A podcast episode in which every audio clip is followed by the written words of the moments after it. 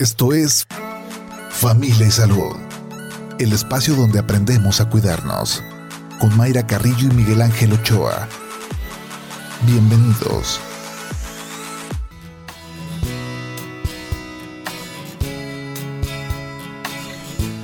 Hola, ¿qué tal? ¿Cómo están? Muy buenos días. Bienvenidos a Familia y Salud en este ya lunes 22 de agosto del 2022. Les saluda con mucho gusto Mayra Carrillo pues esperando que sea una excelente jornada para todos. Cuesta trabajo el, lunes, pero vamos teniendo mucho, mucho ánimo, esperando que la haya pasado muy bien su fin de semana, descansando, pues eh, realizando todas esas tareas pendientes que luego en, la semana las vamos dejando y decimos, bueno, cuando llegue el fin de semana me voy a poner al corriente.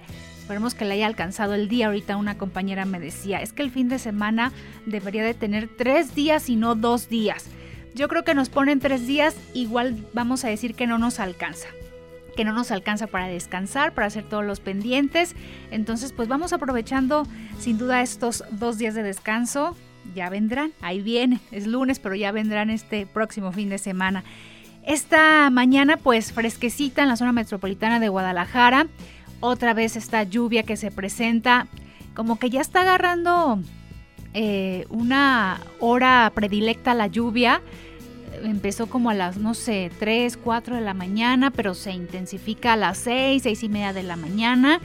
Ya ahorita se, se calmó, pero hay encharcamientos, piso mojado por supuesto. Entonces si usted está em, rumbo a su trabajo, algún, algún pendiente en su automóvil, con mucha, mucha precaución. Y recuerde que también en esta temporada, por las lluvias, pues lo que tengamos en casa, en la azotea, en el patio, en la cochera, pues se va a acumular agua y esto que va a propiciar pues eh, la propagación de este mosquito transmisor del dengue, que le gusta el agua estancada y la tarea que tenemos que hacer todos en nuestros hogares es la de tirar, tapar, voltear y lavar.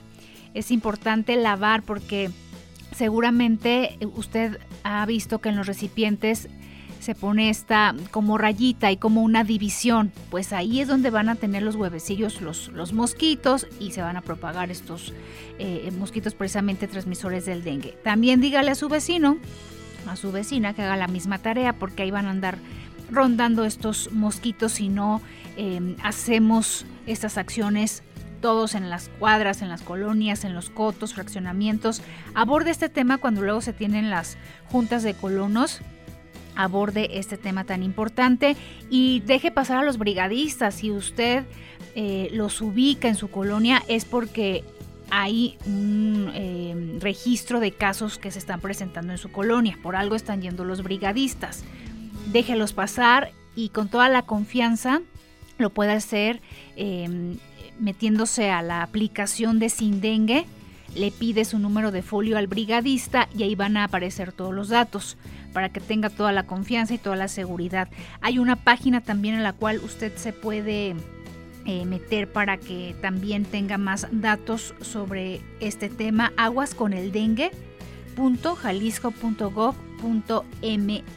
aguas con el dengue ingrese a esta página y también van a tener información respecto a los a los síntomas que se puedan presentar Recordemos que son síntomas muy similares a otros padecimientos, nos podemos confundir, pero mire, vaya directamente con su, con su médico y él le indicará qué es lo pertinente. Y también recuerda el tema de la vacunación en estos momentos a los menores. Si aún no está vacunada eh, tu hija, tu hijo, menor de 5 a 11 años, hay que registrarlos en vacunación.jalisco.gov.mx es importante eh, que lo realice este registro porque ya son las últimas jornadas de la primera dosis para este sector de la población. Vacunación.jalisco.gov.mx. Bien, pues esta mañana vamos a platicar de genética. Creo que sabemos eh, poco en general sobre genética, sobre qué estudios eh, se tienen en el sector salud y que se pueden em, presentar estos estudios, esta información desde que se tiene un embarazo. ¿Cuáles son las ventajas? En el sector público ¿Se pueden ofrecer eh, estos estudios de genética o solo es un tema del, ámbito eh, privado? ¿Son costosos los estudios de genética o cuando ya nace este, el bebé, hay algunos estudios que se pueden hacer o en nosotros los adultos. Vamos a desmenuzar este tema más adelante, así que los invitamos a que se queden con nosotros. Y vamos a escuchar algunos datos que nos tiene producción sobre el tema de este este lunes genética. La genética es la parte de la biología que estudia los genes y los mecanismos que regulan la transmisión de los caracteres hereditarios. La apariencia de una persona, su estatura, color de cabello y color de ojos está determinada por los genes. Otras características afectadas por la herencia son la probabilidad de contraer enfermedades, capacidades mentales y talentos naturales. La genética ayuda a explicar lo que nos hace únicos, los rasgos comunes entre integrantes de una familia y a entender algunos padecimientos. Es por ello que es necesario aprender sobre nuestro historial de salud familiar, pues de esta manera podemos cuidarnos de padecimientos a los que somos susceptibles debido a nuestra genética.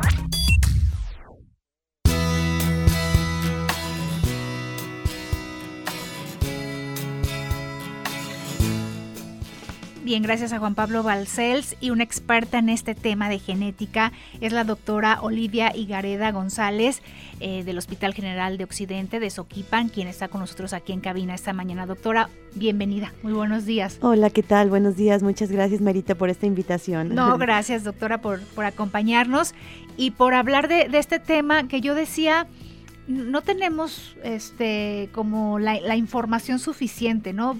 Vemos, lo escuchamos genética como un tema complicado, pero que en el día a día, como para qué me sirve, no sé cuántos estudios hay. ¿Cómo ven ustedes los especialistas que en general la población vemos el tema de genética? Bueno, mm, la gente eh, cuando le preguntamos nuestra primera interrogante cuando nos llega la consulta les decimos, bueno, ¿y usted qué sabe de la genética? Porque muchas veces ya se les deriva a nuestros pacientes este, diciéndoles para qué van a nuestra consulta y seguido nos refieren que no les avisaron. Cuando ya el médico a veces nos dice específicamente por qué los envió, entonces le decimos, ¿y usted sabe qué es la genética? Y nos dicen, pues no, creo que tiene que ver algo con que ya traigo algo en la sangre y algo que me pasó mi familia pero es una idea pues muy vaga, ¿no? No, no saben nada sobre los genes, sobre estas unidades que nos transmiten la herencia, pues, y que cada uno de ellos, si está bien, pues nos va a dar una manifestación física o de comportamiento, etcétera, adecuados, pero que si no está bien, entonces estos genes nos van a dar desde toda una patología con malformaciones, alteraciones del metabolismo, retardo mental, etcétera, este, a, incluso patologías en las que las personas no pueden incluso vivir. O sea, es, es muy importante, ¿no? Y algo, algo, y algo muy relevante de esto es que mm, eh, el, el ADN interactúa con el medio ambiente, ¿sí? Que entonces las personas deberían saber que pues hay que cuidar este ADN que traemos dentro, como que cuando hablamos del ADN o de los genes, de la genética, la gente lo ve como muy ajeno. Y no que es algo que traemos dentro, que tenemos con nosotros, este, y que hay que cuidarlo y que hay que cuidar nuestra alimentación, este, nuestra forma de vida, para que esto no dañe nuestro ADN, tanto en nosotros como en futuras generaciones. Pensemos en un, eh, en un embarazo hay una carga genética de papá, de mamá. ¿El porcentaje es el mismo? Eh, bueno, em, muy buena pregunta. Este casi es el mismo porque recordemos que el óvulo trae ADN mitocondrial y ahí trae varios genes y, el espermatozoide en la colita del espermatozoide viene el ADN mitocondrial paterno, pero se pierde a la hora que introduce el espermatozoide al óvulo.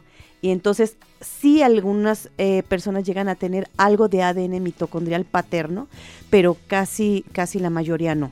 Y entonces, por lo tanto, este ADN mitocondrial pues puede tener muchas funciones muy favorables, pero también existen aproximadamente como 600 patologías, la mayoría devastadoras por este ADN mitocondrial cuando está mutado.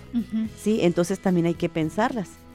Y esta frase de, no es que abuelió, eh, el color de los ojos o del cabello o las facciones, es que así era mi, abuelo, mi bisabuelo, hasta qué generación esa cadena puede alcanzar para que tenga un impacto en los genes de, un nuevo ser. Bueno, eh, el impacto viene pues desde las primeras generaciones que vivieron aquí en, el planeta, ¿no? Pero sí hay ciertas patologías eh, que pueden, que se llaman recesivas, que son eh, genes que están o, dominantes, que pueden afectar hasta la quinta generación, sexta generación, etcétera. Y también hay que tomar en cuenta que hay otra cosa que se llama epigenética, ¿sí? Que es eh, ciertos marcadores que se van transmitiendo de una generación a otra y que estos pueden darnos, pueden ser marcadores en el ADN, eh, que sean favorables para, para el funcionamiento o que nos marquen de una generación a otra, ¿sí? De ciertas patologías. Y entonces eso es inmediatamente de una generación a otra, pero que si esa siguiente generación mejora los aspectos de calidad de vida, por ejemplo, en el tabaquismo, este, que una persona venga de un papá fumador, ¿no? Y que eso eh, marca el, ADN para que el siguiente bebé a los 12 años sea un fumador. Y entonces, si este niño se atiende, se trata y se evita que fume, pues entonces puede ser que las siguientes generaciones ya no eh, eh, sean fumadores. O sea, de una generación a otra se puede eh, marcar el ADN de manera favorable, ¿sí? Para que ya no se esté pasando ciertas tendencias a, este, a vicios o patologías. Muy bien, pues regresando a la pausa vamos a platicar de, de qué estudios se tienen actualmente, en qué momento se realizan, cuándo se, se recomienda, ya nos decía la doctora, cuando llegan eh, con ella pacientes, igual no saben a qué van, pero son necesarios algunos estudios. De esto platicamos después del corte, con la invitación a que también usted participe con sus comentarios, con sus preguntas. Estamos recibiendo sus llamadas en el 33 30 30 53 26 o también el 33 30 30 53 28. Vamos al corte, 8 de la mañana con 17 minutos. Familia Salud, donde todos aprendemos a ser saludables para vivir mejor. Regresamos.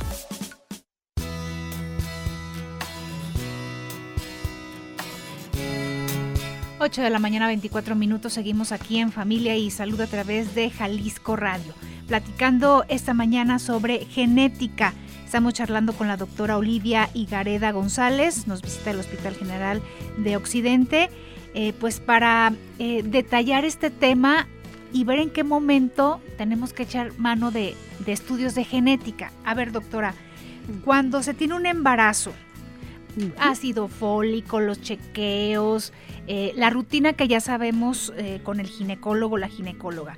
Pero bueno, a mí no me hablaron de estudios de genética, no me dijeron nada de, este tema. No es como algo regular que se hable o en qué momento entran los estudios en un embarazo. Bueno, eh, lo que pasa es que si, vamos, si nos vamos a lo macro, es decir, la población en general debería saber eh, todos los riesgos que puede haber de, de, tener problemas en un embarazo, tanto para la mamá como para el bebé. Y hablando de genopatías, todo mundo debería saberlo, ¿no? O sea, como educacional. Nos falta ese conocimiento y si sabemos que en las escuelas se habla de los genes y del ADN, se ve como muy rápido, ¿sí? Entonces, eso debería ser como parte del conocimiento general, ¿sí? Saber y saber qué riesgos puedo tener yo de determinadas patologías, incluyendo las genéticas, en los embarazos, ¿sí? Entonces esta información no se da. Entonces para muchas mamás el embarazo es una sorpresa, ¿no? O sea, no saben ni cómo va a venir el niño y piensan en todo lo bonito, qué bueno, sí, pero de manera mágica, las mamás tanto como la pareja y la familia, ¿no? Este todo lo bonito que se va a hacer y qué bueno, pero no se previene pensando en qué riesgos hay, si hay antecedentes en la familia de algún problema genético que se pueda transmitir, ¿sí? Este, y también a veces, por ejemplo, las mamás adolescentes que están muy jovencitas, entonces su ADN no está en condiciones para tener un bebé y entonces tenemos mucho embarazo adolescente, sí, 30% de, de los embarazos son en mujeres adolescentes. Y entonces esto afecta a los, al producto, ya sea que se aborte o con malformaciones múltiples, con retardos mentales. Y, y pues eso es algo de lo que se debería hablar. Pues para empezar otra vez desde lo macro, pues educación sexual, ¿sí? Educación donde haya una información real empoderando el cuerpo de, de, las niñas, de los niños, de los adolescentes, para que ellos planeen un embarazo y tengan buenas condiciones de salud para cuando se va a planear, ¿no? Que la mamá eh, no tenga, mm, si llegó a fumar, mínimo seis meses sin haber fumado, mínimo seis, veces, seis meses sin tener adicciones, también, bueno, lo mismo para el papá, pero más enfatizado en la mamá, sí, que si la mamá tiene obesidad, bueno, eh, si tiene problemas, exámenes generales para ver que no tenga hipotiroidismo, etcétera, y que tengan, eh, si ya saben en la familia que hay un problema que se puede heredar, pues lo tengan en mente, porque luego se embarazan y creen que que ese problema genético que lo tenía el tío, que lo tenía el primo, no se va eh, a transmitir en la familia. Como por ejemplo, tenemos familias con antecedentes de tres generaciones con labio hendido. ¿sí? O con labio y paladar hendido. Y este, entonces ahí hay algo, puede haber ya algo genético, pero también puede eh, desencadenarse con algo ambiental como una mala nutrición, como una deficiencia de ácido fólico, y entonces darnos este tipo de problemas. Entonces tenerlo en mente eh, como te digo, con información y que se planee el embarazo, ¿sí? Eh, que vayan a una consulta ginecológica, se les hagan estudios y entonces ya planearlo en qué em, situación de salud se encuentran para ya tenerlo con menos problemas, ¿no? A ver, este ejemplo que daba doctora, de cuando ya se tienen estos antecedentes de, de labio paladar hendido, por ejemplo ok, vas a la consulta, refieres que en tu familia hay estos antecedentes, las generaciones, pero buscas embarazarte, dicen, ok, estás en perfectas condiciones, pero eso no te garantiza que no vaya el bebé a tener el labio para vendido. Claro, entonces ahí eso, eso lo vuelve muy complejo, por eso es muy importante que las personas se pongan en manos de especialistas, ¿no? O sea, una mujer que quiere tener un bebé y tiene antecedentes familiares de labio hendido, labio y paladar hendido, entonces tiene que hacerse un estudio familiar muy minucioso, ¿sí? Ver mm, qué grado de parentesco hay con la familia, cuántos familiares afectados de esto hay para ver los riesgos en el, en el futuro embarazo de que se presente esto. Y si este labio paladar hendido solamente es aislado o es parte de un síndrome, un síndrome que tenga más riesgo de heredarse. Porque eh, si hablamos de solamente labio paladar hendido o paladar hendido, eh, se consideran unas patologías multifactoriales en genética. ¿Y qué es multifactorial? Que ya hay una predisposición genética pero hay factores ambientales que lo pueden desencadenar. Entonces esta persona debe estar súper bien nutrida, no debe tener deficiencia de ácido fólico para cuando se va a embarazar para disminuir los riesgos. Y debe haber un estudio, una historia clínica muy bien hecha de la, tanto de, la persona que se va a embarazar, de su pareja, de familiares y ciertos estudios de, pues, de laboratorio, gabinete, para que ya nos digan precisamente cómo, cómo, cuáles son los riesgos y entonces ella ya decida eh, si los quiere correr y que entonces tenga un seguimiento adecuado desde etapas tempranas del embarazo para que se esté vigilando si este bebé presenta este tipo de problemas y si lo presenta, al nacimiento se maneje adecuadamente. O en algunos eh, lugares, como ya está permitido el aborto, si se detecta tempranamente, entonces que ellos decidan si quieren no tener este bebé, ¿sí? Este, mm, de etapas muy tempranas, para este, esperar otro, otro producto en que esté en buenas condiciones. O hacerse, o, también algunas parejas eh, que ya tienen una cierta posición económica, entonces hacer lo que se llama una inseminación artificial y ya escoger los genes que estén en condiciones adecuadas tanto de la mamá como del papá en el óvulo espermatozoide y tener un bebé en mejores condiciones. Y claro, otra vez, con vigilancia durante todo el embarazo. Porque cuando nace el bebé ya se tiene esta información y el manejo es más, más oportuno, más rápido. Más oportuno, claro. Pero cuando están en el embarazo, solo es la vigilancia, o sea, no hay un padecimiento que diga, ya se detectó y podemos hacer ahorita algo porque de manera muy oportuna se está detectando. Eh, en algunos eh, países eh, se ha hecho una cirugía tempranamente del labio paladar hendido, desgraciadamente hasta ahorita inútero la cirugía inútero, pero desgraciadamente son malos bebés que se mueren, porque, porque si se operan tempranamente, pues quedan con menos eh, secuelas, ¿no? Al nacimiento, eh, menos mm, manifestaciones faciales, menos problemas para la deglución, la movilización, etcétera. Pero la mayoría de estos bebés se mueren. Entonces, sí es importante vigilarlos de temprano para ver si solamente traen este labio paladar hendido o el, o el, o el labio hendido o es parte de todo un síndrome. Y entonces, por ejemplo, si tenemos una mamá que se va a esperar, por ejemplo, tenga antecedentes, por decir algo, de cesáreas, ya tiene dos cesáreas, y este producto, este bebecito va a ser otra cesárea. ¿Sí? Y entonces se va a llevar todo el embarazo y es un bebé que van a ser con una trisomía, por ejemplo, 13, 18, que son patologías letales, en que se van a morir, que se llama síndrome de Edwards y Pato, entonces se van a morir, entonces ¿qué caso tiene arriesgar a la mamá hasta que termine el embarazo para un bebé que se va a acabar muriendo? Sí, entonces es un desgaste emocional y también pues un bebé que no se va a adaptar a la vida y entonces ahí se decide interrumpir el embarazo en etapas tempranas. ¿sí? Y hacer pruebas de ADN también inútero o por sangre materna. Por ejemplo, el síndrome de Down. Eh, en, estas, en estos chequeos regulares del embarazo, en este chequeo donde están los ecos, donde vemos la, imagen del bebé, ahí se puede detectar el síndrome de Down con estas imágenes o es un estudio más profundo de genética. Bueno, otra vez volvemos a lo mismo, es algo muy complejo. Por ejemplo, nosotros debemos, otra vez de lo macro y luego lo micro, ¿no? Es que la población debe estar enterada que las mujeres después de los 34 años de edad tienen un riesgo que va aumentando con los años, eh, cada vez más alto, de tener un bebé con síndrome Down. Todas las mujeres en el mundo tenemos un riesgo de, tener un bebé Down de 1 en 600 a 1 en 700 de cada vez que nace.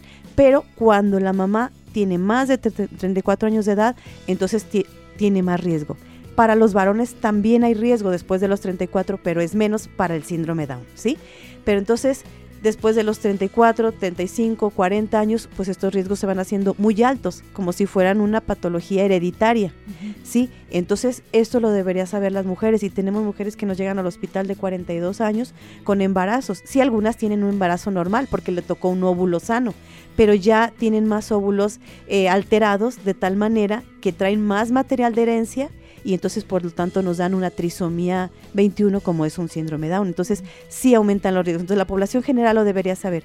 Pero ya cuando una mujer ya nos llega al hospital, pues entonces ya hay que, tiene una edad avanzada, que tiene un historial de, por ejemplo, algún embarazo, alguna tía, primo, etcétera, que tuvieron un bebito con Down, entonces eso ya también hay que tomarlo en le cuenta. Suma. Le suma, sí, este, y, y entonces ya darle un seguimiento temprano, sí, a, este embarazo.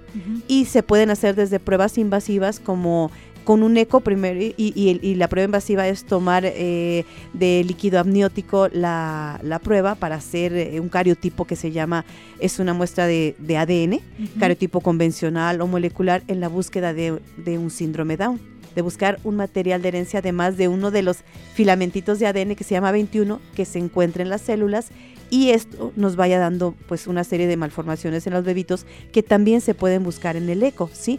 Como que los bebitos crecen más lento, que se mueven más tardíamente, que tienen el fémur más cortito. Hay una cosita que se llama higroma quístico que es por vasos linfáticos una bolsita que se hace de líquido como un quiste atrás de la nuca o, o, que está muy redundante este, la piel en la nuca y eso lo tienen los niños con síndrome Down se les va buscando también sus rasguitos faciales dependiendo del, del eco que se haga, ¿no? Si un, si un eco simple, pues no, pero si hay un eco de tercera dimensión, de cuarta dimensión, pues ya nos puede dar más rasgos faciales. Puede ser que ahí el ginecólogo ya sospeche. Ah, y otra cosa. Y ya se va al, estudio este que nos comentaba, un poco más complejo, pero ese ya tiene más información. Sí, claro, o sea, hay siempre manejarse con manos expertas porque nos llegan, por ejemplo, mujeres embarazadas de 3, 4 meses que refieren que no sabían que estaban embarazadas. Muchas dicen que incluso fumaron hasta el primer mes, pero cuando se enteraron dejaron de fumar, que es otra cosa que también afecta, se suma pues a una genopatía, ¿no? Y entonces no tienen ningún control de nada sí, que tuvieron varias infecciones vaginales, que tuvieron hipertensión y que ya acuden porque ya tuvieron un problema en el embarazo, pero ya tardíamente. Entonces que no tuvieron ningún seguimiento. Entonces ya en manos expertas pues se empieza a dar seguimiento, pero sí tenemos muchos datos de los que no vamos a contar. y, no hubo un control adecuado de un seguimiento del embarazo. Pero entonces sí manejarse con manos expertas desde si planean el embarazo, desde si están en etapas tempranas o tardías, para que tanto de manera multidisciplinaria el ginecólogo, el genetista, estemos evaluando eh, qué, manifestaciones nos van dando en el embarazo. ¿Y estos estudios eh, son caros, son accesibles en el sector público los, los realizan? Porque entonces la mujer embarazada diría, pues que me practiquen un, uno de, un estudio de esos para tener la información. Igual no hay sospecha, pero de manera preventiva, si lo podemos decir así, de, de, manera oportuna tener la información, o no es tan recomendable que se haga esto para todas las embarazadas, solo cuando hay sospecha sería lo ideal? Pues siempre nos vamos a que si el estudio es más invasivo, por ejemplo, como un cariotipo, este que se va a hacer eh, por una punción del para tomarla de la, pues se hace la punción en la pancita de la mamá y tomarlo de líquido amniótico o tomar el cariotipo de las vellosidades coriónicas, que es más temprano, sí, todos esos pues ya hay que avisarle a la mamá que hay riesgos de que se pierda el bebé eh, por hacer la prueba.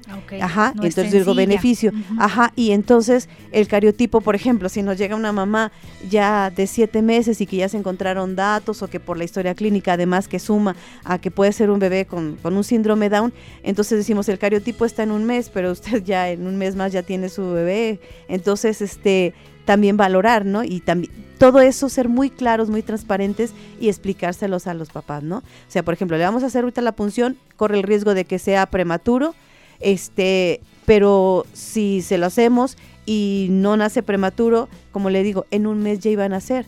Entonces, en un mes nace y en un mes está el cariotipo, entonces lo sabremos hasta que nació. Entonces hay que tener muy en cuenta la etapa en que nos llega para ver lo que le vamos a ofrecer a este paciente, ¿sí? A esta, a esta mamá. Ya hay una prueba muy buena que se llama una prueba de DNA materno, eh, en que se toma sangre fetal, pero con sangre de la mamá, y entonces ahí sí se detecta principalmente síndrome Down, trisomía 13, 18, que son letales. Se pueden hacer, pues no son mínimamente invasivos, se le toma la muestra a la mamá, se tiene pronto el estudio de ADN y entonces si se detecta una de estas eh, patologías, pues se informa para que si es un síndrome Down y lo quieren tener, pues entonces los papás eh, vayan teniendo un acompañamiento para saber que van a tener un bebé con problemas al nacimiento. Pero es una trisomía 13 o 18, pues entonces ayudarlos a que se interrumpa lo más pronto el embarazo porque este bebé no va a vivir y como decimos puede causar ciertos eh, problemas de salud a la mamá durante el embarazo o riesgo hasta de cesárea para un bebé que no es viable. Entonces ahí sí se haría más, eh, sería muy buena esa prueba, hacerla se detecta temprana. Esta prueba nosotros desgraciadamente no la tenemos en nuestro hospital, pero sí nos llegan mamás que se empezaron a atender en, en este, lo privado, y nos llegan ya con esta prueba. Entonces decimos, ah, con esta prueba pues ya podemos dar un seguimiento, ¿sí? Eh, o, o, ahí, por ejemplo, si están ya en la institución con nosotros y ellos deciden que sí se pague la prueba, pues también se puede hacer y ya cuando nace el bebé, que igual durante el embarazo no hubo sospecha, pensaban que todo marchaba adecuadamente, pero ya eh, en el nacimiento detectan, ya puede ser muy evidente, ya no es necesario hacer este, este tipo de pruebas, o ahí cuáles serían las, el abanico de posibilidades que una prueba genética pudiera dar la información.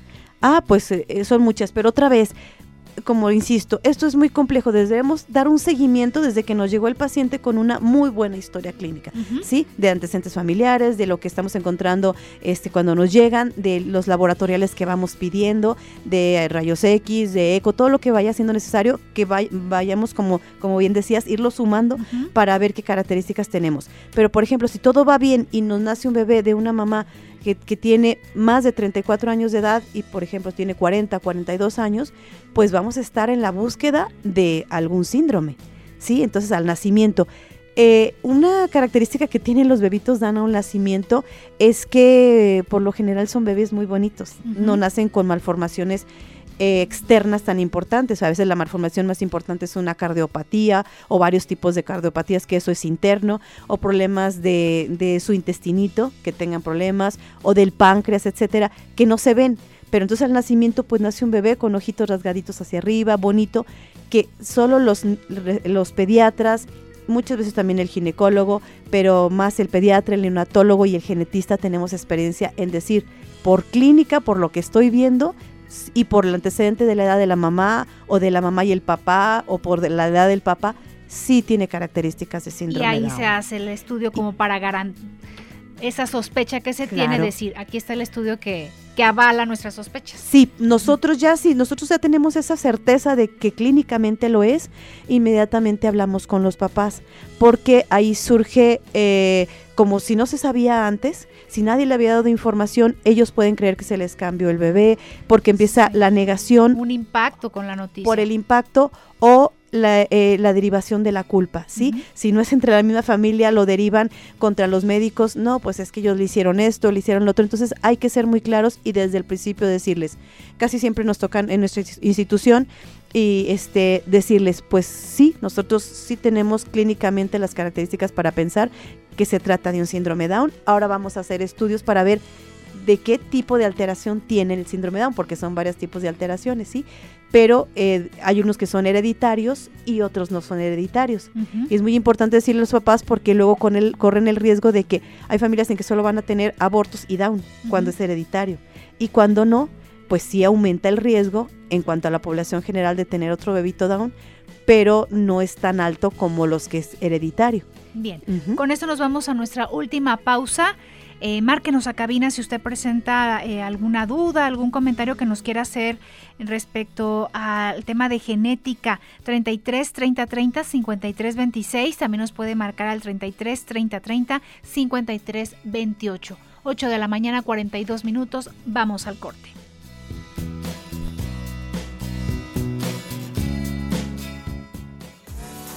Estás escuchando Familia Salud. Continuamos. Familia Salud, donde todos aprendemos a ser saludables para vivir mejor. Regresamos. 8 de la mañana con 46 minutos. Gracias que continúa con nosotros aquí en Familia y Salud a través de Jalisco Radio. Recuerde que también nos puede seguir en redes sociales, en Facebook, en Twitter, arroba Jalisco Radio. También escucharnos en www.jaliscoradio.com y checar programas anteriores en Spotify. Ahorita decíamos de la vigilancia durante el embarazo, los estudios que se pueden realizar, cuando ya nace el bebé, cuando hay sospecha y todos los estudios. Pero yo le preguntaba a la doctora y lo compartimos ahorita también con ustedes, ¿qué pasa cuando se casan, tienen bebés entre parientes? Bueno, algo muy importante que ahorita comentábamos eh, es que todos en el mundo, eh, de la raza que seamos, tenemos lo que se llaman eh, genes letales, ¿sí? Y entonces eh, aproximadamente cada persona tenemos como ocho de estos genes letales que en una, una sola dosis que traemos ya sea del papá o de la mamá eh, no nos afecta nada. Pero que si nosotros tenemos un hijo con algún pariente, pues entre más cercano sea ese pariente, dígase tío, primo, hermano, porque si se llegan a tener hijos con hermanos, etcétera, o papá, hija, entonces ahí eh, hay más riesgo de que se junten esos dos genes letales y se tenga lo que se llaman herencias autosómicas recesivas y entonces se tenga un bebito con daño neurológico, con malformaciones importantes o incluso que no se alcance a detectar todas estas alteraciones porque se pierda muy temprano en un aborto, ¿sí?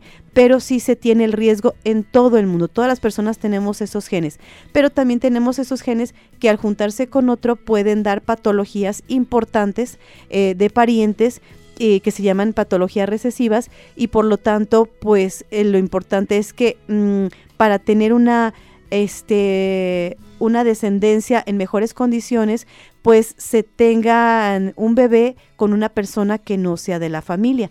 Y pero bueno, si ya se tiene eh, un embarazo con estas personas que son parientes, pues es muy importante ver de dónde vienen, ¿no?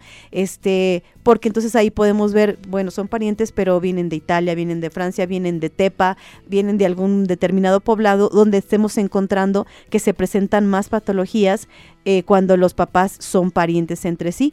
Pero para ello, entonces también, como muchas veces... Mm, no conocemos muy bien el historial y nos nace un bebito en el que puede tener discapacidades durante su vida por retardo mental, porque se le dañen sus órganos, porque que pierda la vista, que su hígado se dañe, etcétera, y que se pueden atender tempranamente. Entonces, para ello tenemos lo que se llama el tamiz metabólico del recién nacido.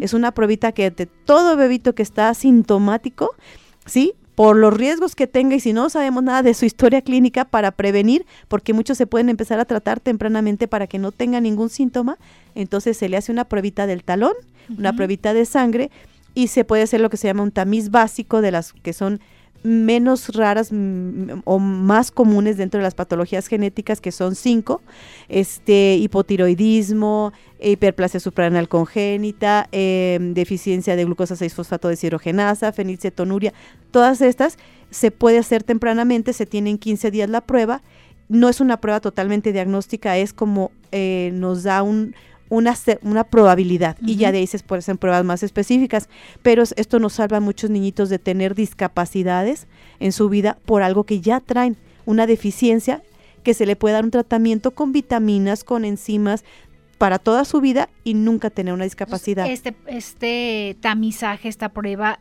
entra en lo preventivo. O sea, entra en lo preventivo. Detección oportuna. Eso es muy importante, eh, hay que prevenir, por eso este programa se tiene para prevenir. Ya ahorita hay el básico en, unos, en algunas instituciones que ya se hace para dos enfermedades y en otros se hace ya el ampliado, este tamiz, en bebito que nace hasta los 28 días, este, para hasta 69, 70, eh, pruebas y, este pues nos puede ayudar muchísimo. Bien, pues vámonos con preguntas que tenemos de nuestros radioescuchas. Gracias por por llamar aquí a cabina. He visto que en otros países existen nuevos estudios que analizan el ADN para saber tus orígenes genéticos y ayudar a encontrar nuevas conexiones familiares. ¿Aquí en México hay algo así? Sí, sí, ya tenemos. Entre más eh, se vayan haciendo estos estudios en, en la población, en general ya hay muchas instituciones privadas que sí se hace. Entonces, en algunos tipos de estudios en, instituciones también ya se hace, entonces la gente pudiera entrar a algunos programas, este, pero sí ya se hace aquí en México para saber eh, eh, pruebas de ADN que se llaman con eh, BNTRs, que se llaman pruebas de simples de ADN, simples, pero son pruebas muy complejas, ¿no? En sangre, en semen, en saliva, etcétera. Sí se pueden hacer como les digo, desgraciadamente ahorita son costosos, pero... ¿Cuánto es costoso? A ver, doctora, un aproximado. Eh, por ejemplo, hay pruebas que cuestan de 20 mil a 30 mil pesos. Ajá. Entonces, pero sí ya están eh, con acceso a nosotros y muchas de estas, la, sangre o, o, la orina, etcétera, lo que se vaya a estudiar, se llevan a fuera del, del país. Este, y sí se pueden hacer, incluso ya para prevenir enfermedades y siendo más específicos, porque les decía, ¿se acuerdan que la prueba de no es una prueba eh, totalmente diagnóstica. Ahorita ya hay lo que se llama un panel que se parece al tamiz, que es una pruebita en sangre para los bebés, o, de mucosa oral, bien rico, ya no se tienen que, que, picar los bebecitos, y ahí se estudian una serie de enfermedades en las que ya se buscan las mutaciones del ADN, o sea, ya se encuentra, ah, tiene riesgo de esta patología. Entonces, por ejemplo, si alguien que va a ser intolerante a la leche, ah, bueno, pues entonces ahí aparece, ¿no? Eh, si alguien tiene riesgo de tener cataratas temprano, ah, bueno, ¿qué le vas a quitar de su dieta para que no, haga cataratas constantemente? En lo preventivo. Ah, también esas pruebas ahorita desgraciadamente son caras, pero ya se hacen en México. Bien, vamos con más preguntas antes ya de despedirnos. ¿Los genes de una persona se modifican con experiencias vividas?